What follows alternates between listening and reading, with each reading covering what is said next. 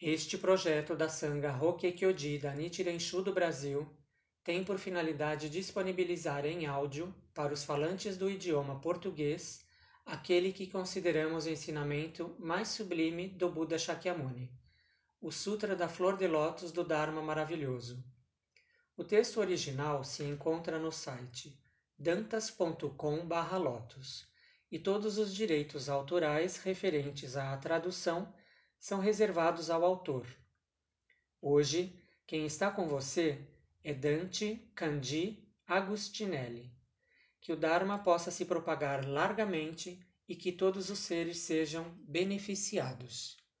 Namu Myoho Renge Kyo Namu Myoho Renge Kyo Namu Myoho Renge Kyo o Sutra da Flor de Lótus do Dharma Maravilhoso. Capítulo 5 A Parábola das Ervas Medicinais. Nessa altura, o honrado pelo mundo disse a Mahakashyapa e aos outros discípulos maiores: Excelente, excelente Kashyapa. Deste uma excelente descrição das bênçãos do Tathagata. É tal como disseste. O Tathagata possui, na verdade, imensuráveis limitadas as sânquias de bênçãos e mesmo que tu e os outros despendessem imensuráveis milhões de calpas, nunca conseguiriam acabar de as descrever. Kashyapa, deves entender isto. O Tathagata é o rei das doutrinas. No que ele prega, nada é em vão. Em relação às várias doutrinas, ele emprega a sabedoria como um meio expedito na sua exposição. Daí que todas as doutrinas por ele expostas se expandem até onde houver sabedoria e entendimento. O Tathagata observa e compreende o fim para que tende cada doutrina. Ele também entende o funcionamento mais íntimo da mente de cada ser vivente, penetrando nela completamente e sem impedimentos. Em relação às doutrinas, ele é completamente iluminado e revela aos seres viventes a totalidade da sabedoria.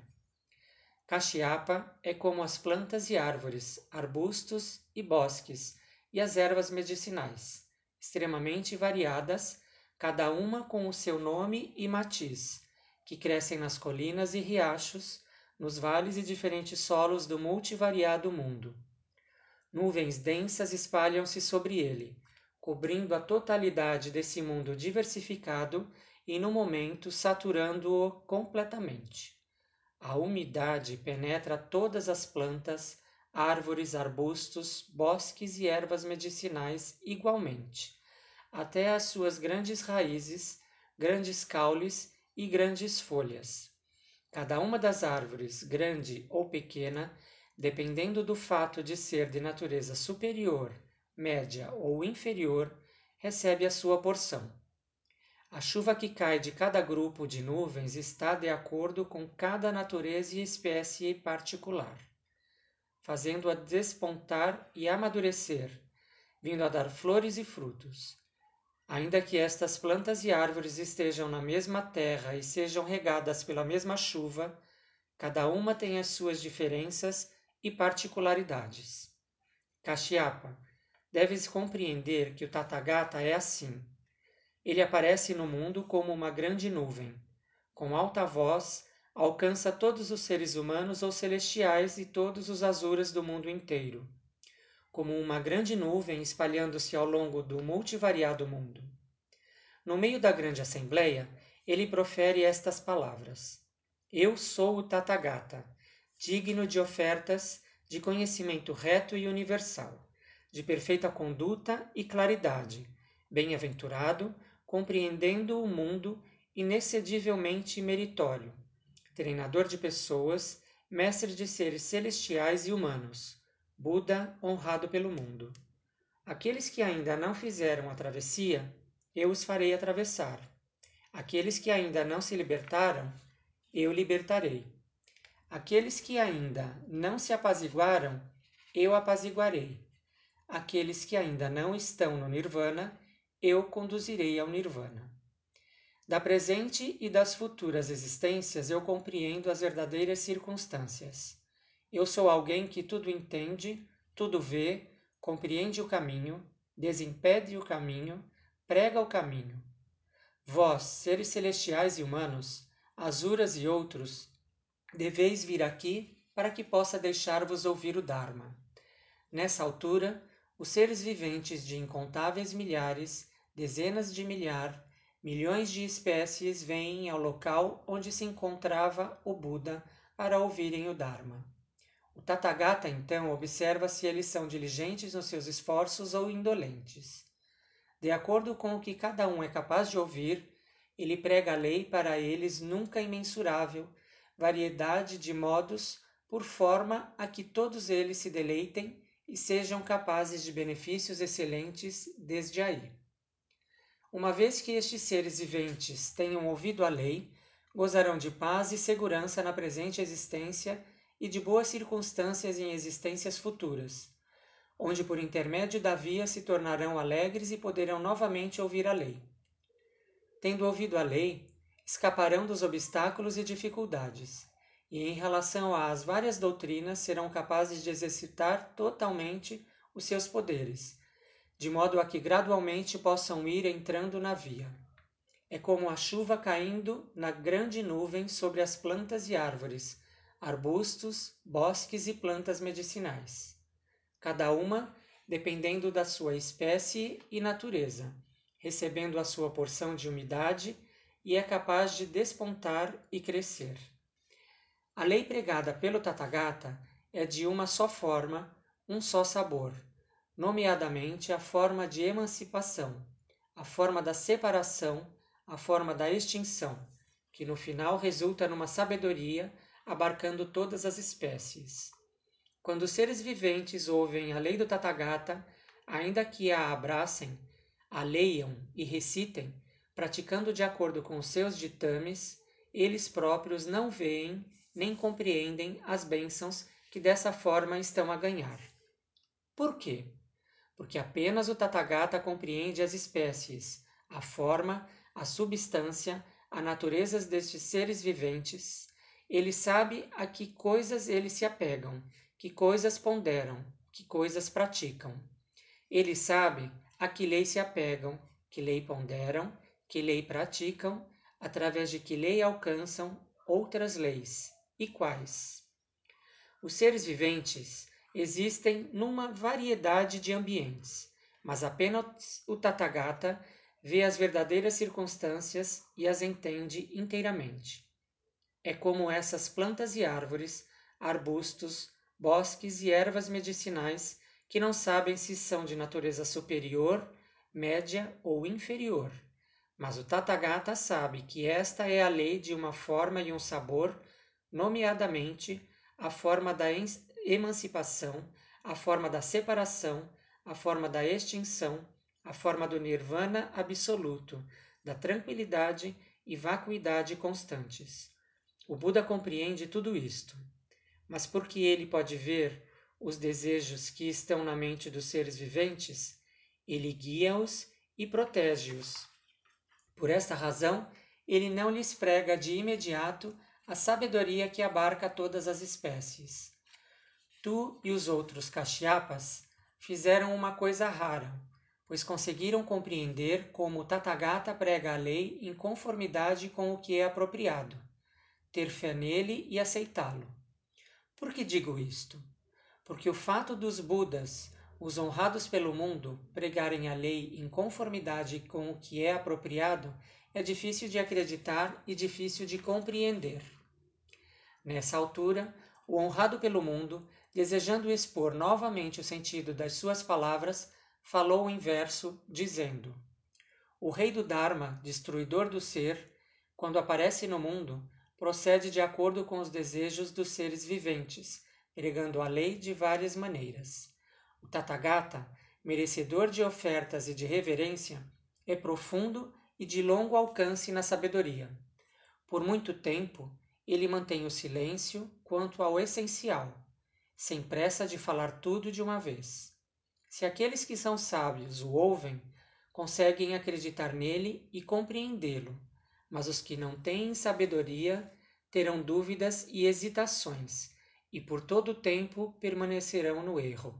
Por esta razão, Kashyapa, ele adapta-se à pessoa para permitir uma visão correta. Kashyapa, deves entender que é como uma grande nuvem que se levanta no mundo e o cobre inteiramente. Esta nuvem benéfica está cheia de umidade, de relâmpagos e clarões, e o som da tempestade ecoa ao longe, fazendo rejubilar as multidões. Os raios do sol ficam velados e escondidos, e uma nítida frescura vem cobrir a terra. Massas de escuridão, quase tangíveis, descem e espalham-se. A chuva cai em toda parte, descendo nas quatro direções, e a sua intensidade é imensurável, alcançando todas as áreas da terra, até às ravinas e vales das montanhas e dos rios, até aos lugares remotos e isolados onde crescem plantas, arbustos, ervas medicinais, árvores grandes e pequenas, grãos, arrozais, canas de açúcar, vinhas. A chuva rega-os a todos. Nenhum deixa de receber a sua parte. O chão ressequido fica molhado. Ervas e árvores crescem viçosas. O que cai das nuvens é de um único sabor, mas as plantas e árvores, arbustos e bosques aceitam cada um a porção de umidade que lhes convém.